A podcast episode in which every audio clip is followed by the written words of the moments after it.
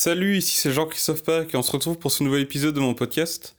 Alors ici je reviens de deux jours à Disneyland Paris et il faut, bien, il faut que je vous dise que quand je suis parti là, j'étais pas nécessairement excité par le fait de me retrouver dans un parc d'attractions à thème sur l'univers de, Disney puisque je ne suis pas de base un grand fan de Disney. J'ai bien aimé ça quand j'étais petit, j'imagine que tout le monde a aimé, euh, les films Disney quand, en étant petit. Mais voilà, j'ai t'es pas parti là en me disant euh, super, euh, j'adore Disney, je vais adorer être là parce que j'adore Disney. Pas du tout. Été juste content d'y aller parce que j'aime bien les, parcs d'attractions.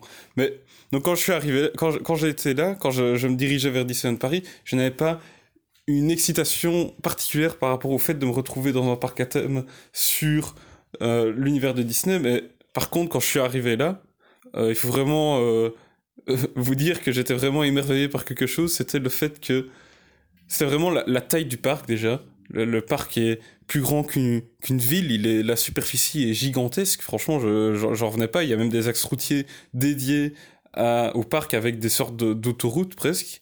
Je trouvais ça assez dingue. Et ensuite, il y a aussi le fait que une fois dans le parc, il y a des boutiques partout partout, partout, partout, mais vraiment partout. Euh, je pense que tous les 50 mètres, il doit y avoir une boutique qui vend des peluches, des boules de Noël, des casquettes, des t-shirts, etc. Avec des, euh, des, rappels toujours aux films Disney, que ce soit des personnages de Disney, des, euh, des décors de Disney, etc. C'est toujours que des, produits en rapport avec Disney, forcément. Et il y en a partout, il y en a partout, et ce qui est assez étonnant, c'est que toutes les boutiques sont toujours rempli. Il y a toujours des gens dedans, il y a toujours des personnes qui sont en train d'acheter. C'est assez dingue. Franchement, je, revenais pas qu'il y ait autant de boutiques et qu'il y ait toujours autant de monde dans ces boutiques-là. Et d'ailleurs, euh, il y, a, y, a, des moments où il y avait presque autant de personnes dans les boutiques que dans les fils pour aller dans les attractions. Donc c'était assez fou, surtout que le prix des produits vendus dans ces boutiques-là est relativement élevé. Si vous allez dans une boutique euh, standard, donc en dehors de Disneyland Paris, qui vend des produits similaires, des petites figurines, des peluches, etc., euh, je pense que dans les boutiques Disney, le prix est facilement x2, x3 par rapport à des euh, produits standards qui ne sont pas à l'effigie de personnages de Disney. Donc, je trouve ça assez dingue parce qu'il y avait énormément de personnes qui achetaient ces produits-là. Et quand j'ai vu tout ça, je me suis posé une question, je me suis dit, mais comment on arrive à créer une entreprise pareille Comment on fait pour avoir des gens qui sont fans à ce point-là de son univers, qui sont prêts à mettre des prix pareils pour entrer dans un parc d'attractions, pour payer des peluches, pour payer des casquettes, etc. Et d'ailleurs, par rapport à ça, j'ai vu énormément de personnes qui étaient avec des, des sortes de serre-têtes euh, qui permettent d'avoir des, des oreilles de Mickey ou de Minnie. C'est totalement inutile, forcément, mais les gens achètent ça pour le fait de... Euh, voilà, ils sont dans le parc Disney et ça les fait marrer de porter ça. Mais ces trucs-là, je pense qu'ils coûtaient entre 3 et 5 euros. Et j'ai vu des milliers de personnes avec ces, trucs-là. Donc, euh, rien que pour des débilités comme ça qui, qui aucune utilité, que c'est juste pour, euh, voilà, pour euh, se, déguiser en quelque sorte et, et passer un, un, moment amusant dans le, dans le parc de Disney, et les gens sont prêts à payer ça. Alors que je pense qu'en dehors du parc, ils auraient jamais acheté ces choses-là. Donc j'étais, franchement, je me demandais, mais comment, comment on fait pour arriver à créer une entreprise pareille avoir une influence pareille du, fait de pouvoir se payer une superficie de terre aussi large que la taille d'une ville pour y faire un, parc d'attractions et aussi comment on fait pour que les gens soient aussi dingues que ça par rapport à son entreprise au final, à ses produits. Ils soient d'accord de payer plus cher que le prix qu'ils seraient prêts à mettre d'habitude pour des produits similaires. Comment on fait ça? Et en réfléchissant ici à chaud, je, remarque deux choses. C'est que bah, Disney déjà, c'est un ensemble de films dont les gens sont fans pour plusieurs raisons. C'est des films euh, féeriques avec des, histoires qui font rêver, qui donnent de l'espoir, avec des personnages euh, auxquels les, spectateurs peuvent s'identifier, parce que même si ce sont des animaux souvent, eh bien, ils ont des comportements très humains, avec des histoires très humaines, et les gens peuvent s'y identifier. Et plus quelqu'un peut s'y identifier à un personnage, plus il va créer un lien émotionnel fort avec l'histoire, avec le film, et plus il y a de chances qu'il devienne fan de ce film-là. Et pour moi, tout ce qui est le parc d'attractions de Disneyland, tous les produits qui sont vendus sur le côté, en fait, c'est juste un moyen pour les gens de revivre l'expérience du film qu'ils ont adoré d'une manière différente. Ça leur rappelle aussi le film qu'ils ont adoré. Donc acheter une petite peluche d'un d'un film qu'ils ont aimé, acheter un poster du film qu'ils ont aimé, acheter un t-shirt, etc. Ça leur permet de se rappeler le film qu'ils ont adoré. Ça leur permet de revivre l'expérience du film différemment. Et pareil, quand ils vont à Disneyland Paris, ils se plongent dans l'univers de Disney qui reprend tous les, les, films qu'ils ont adorés quand ils étaient jeunes, etc.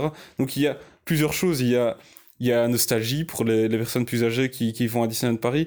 Il y a le fait que tout ce qui se trouve dans le parc, tant les, produits dans les boutiques, tant les, les attractions, etc., leur permettent de se remettre dans, dans, dans l'expérience du film qu'ils ont, du ou des films qu'ils ont vraiment apprécié.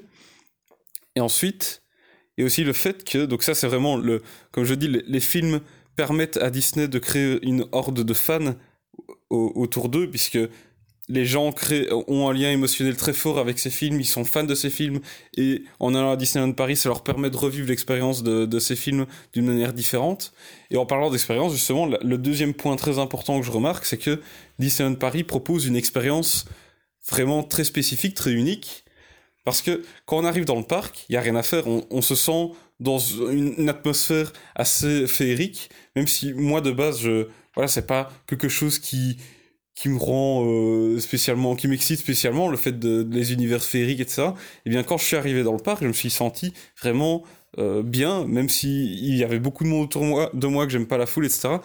Eh bien, il y a une ambiance, une atmosphère où il y a une cer des, certaines musiques, des bruits, des, des personnages de, de dessins animés, des, des, petites statues, des décors, etc., qui font que on sent bien qu'il y a une atmosphère féerique, on a vraiment une expérience qui fait que, voilà, on, on est dans, on n'est pas juste dans un parc d'attractions, on est dans l'univers de Disney. C'est vraiment ça, on est dans l'univers de Disney, on n'est pas juste dans un parc d'attractions.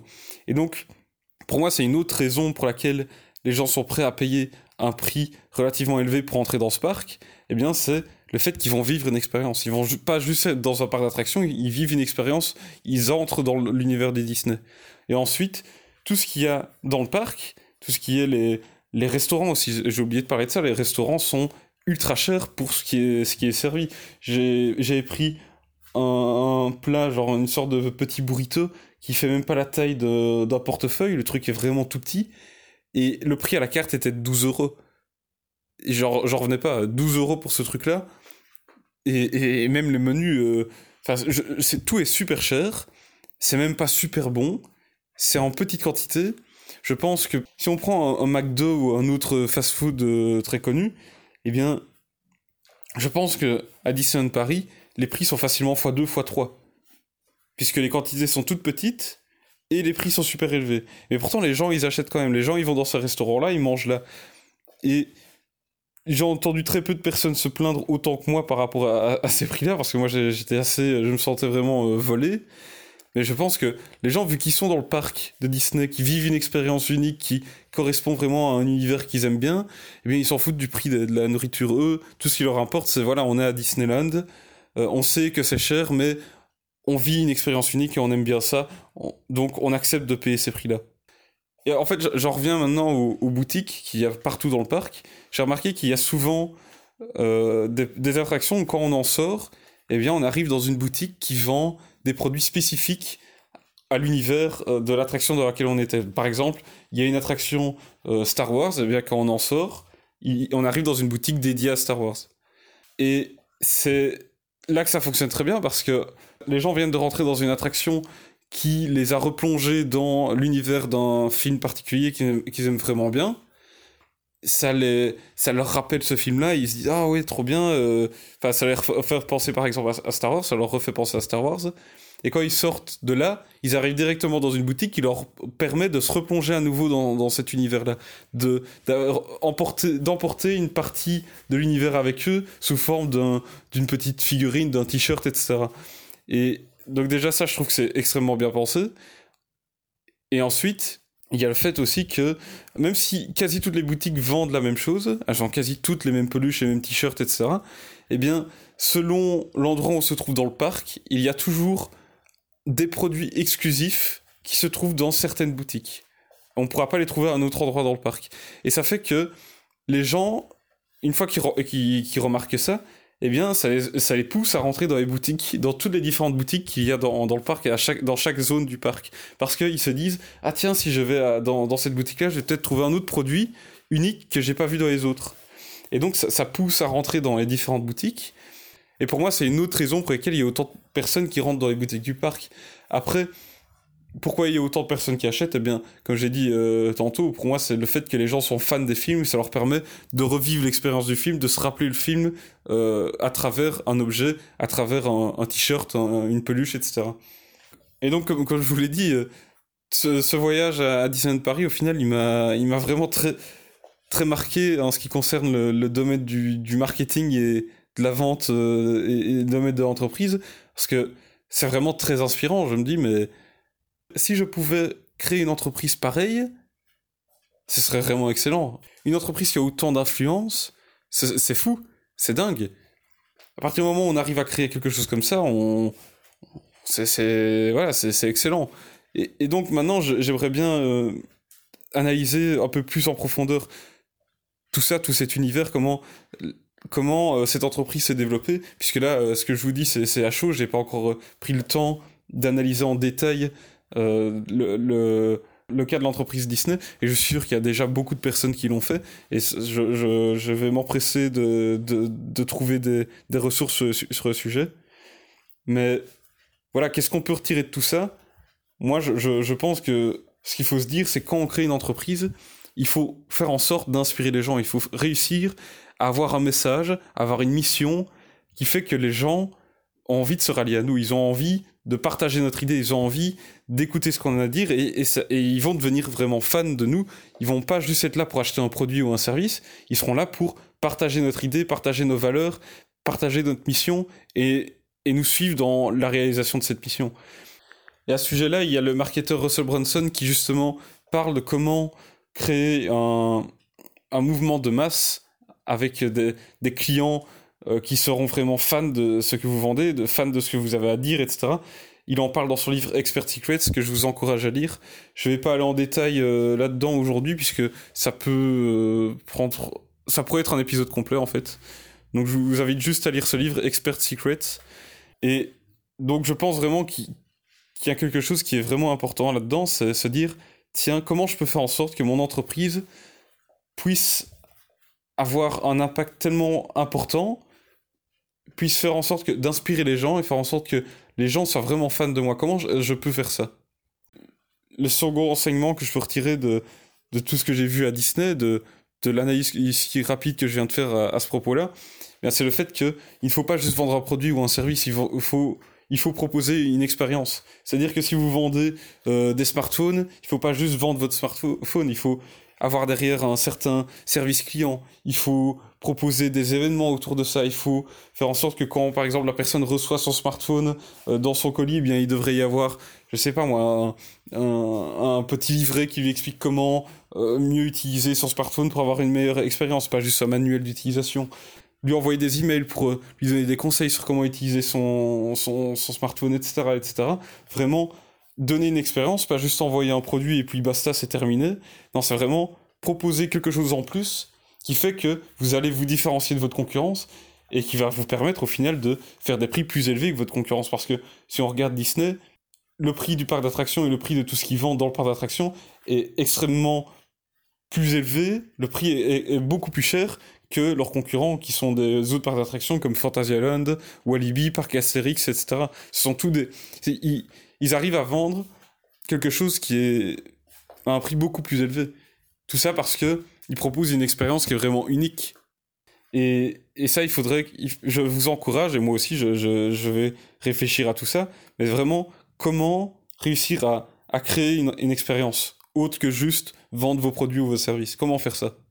Donc voilà, c'était vraiment de, de, ça que je voulais parler dans cet épisode. C'était donc ce qui m'a vraiment euh, impressionné à, à, Disneyland Paris et ce qu'on peut en retirer, c'est pour moi le fait que il faut réussir à, créer une horde de fans derrière son, son, concept, derrière son entreprise, son projet, ne pas juste être là pour vendre un produit ou un service, vraiment avoir une mission à laquelle les gens peuvent se rallier, avoir un, un, une cause, une cause euh, commune avec votre, avec votre client idéal, faire en sorte qu'il qu soit vraiment euh, accroché à vous, qu'il a envie de vous écouter, qu'il a envie de vous suivre et qu'il a envie d'acheter vos, vos, différentes offres, qui, qui soient toujours derrière vous et qui vous soutiennent et qui parlent de vous, qui partagent votre, qui parlent de vous autour de lui.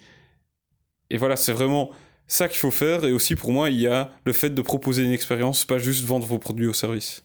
Donc c'était vraiment sur ces deux points-là que je voulais appuyer aujourd'hui. Après, je ne sais pas conseiller plus à, ce niveau-là, puisque c'est... Voilà, je, n'ai pas encore mis ça en place. C'est juste une réflexion suite à, à mon séjour à Disneyland Paris. Et je vais m'empresser de me renseigner plus sur le sujet, de voir comment je peux intégrer ça dans mon entreprise, et je vous invite aussi à le faire. Donc voilà, c'est la fin de cet épisode, on se retrouve demain pour l'épisode suivant. Allez, salut